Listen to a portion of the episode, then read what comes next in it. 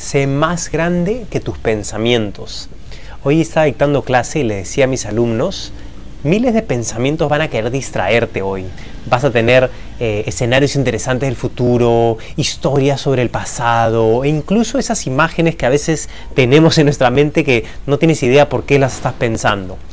Entonces le decía, que tu práctica sea desidentificarte de todo eso y volver al presente.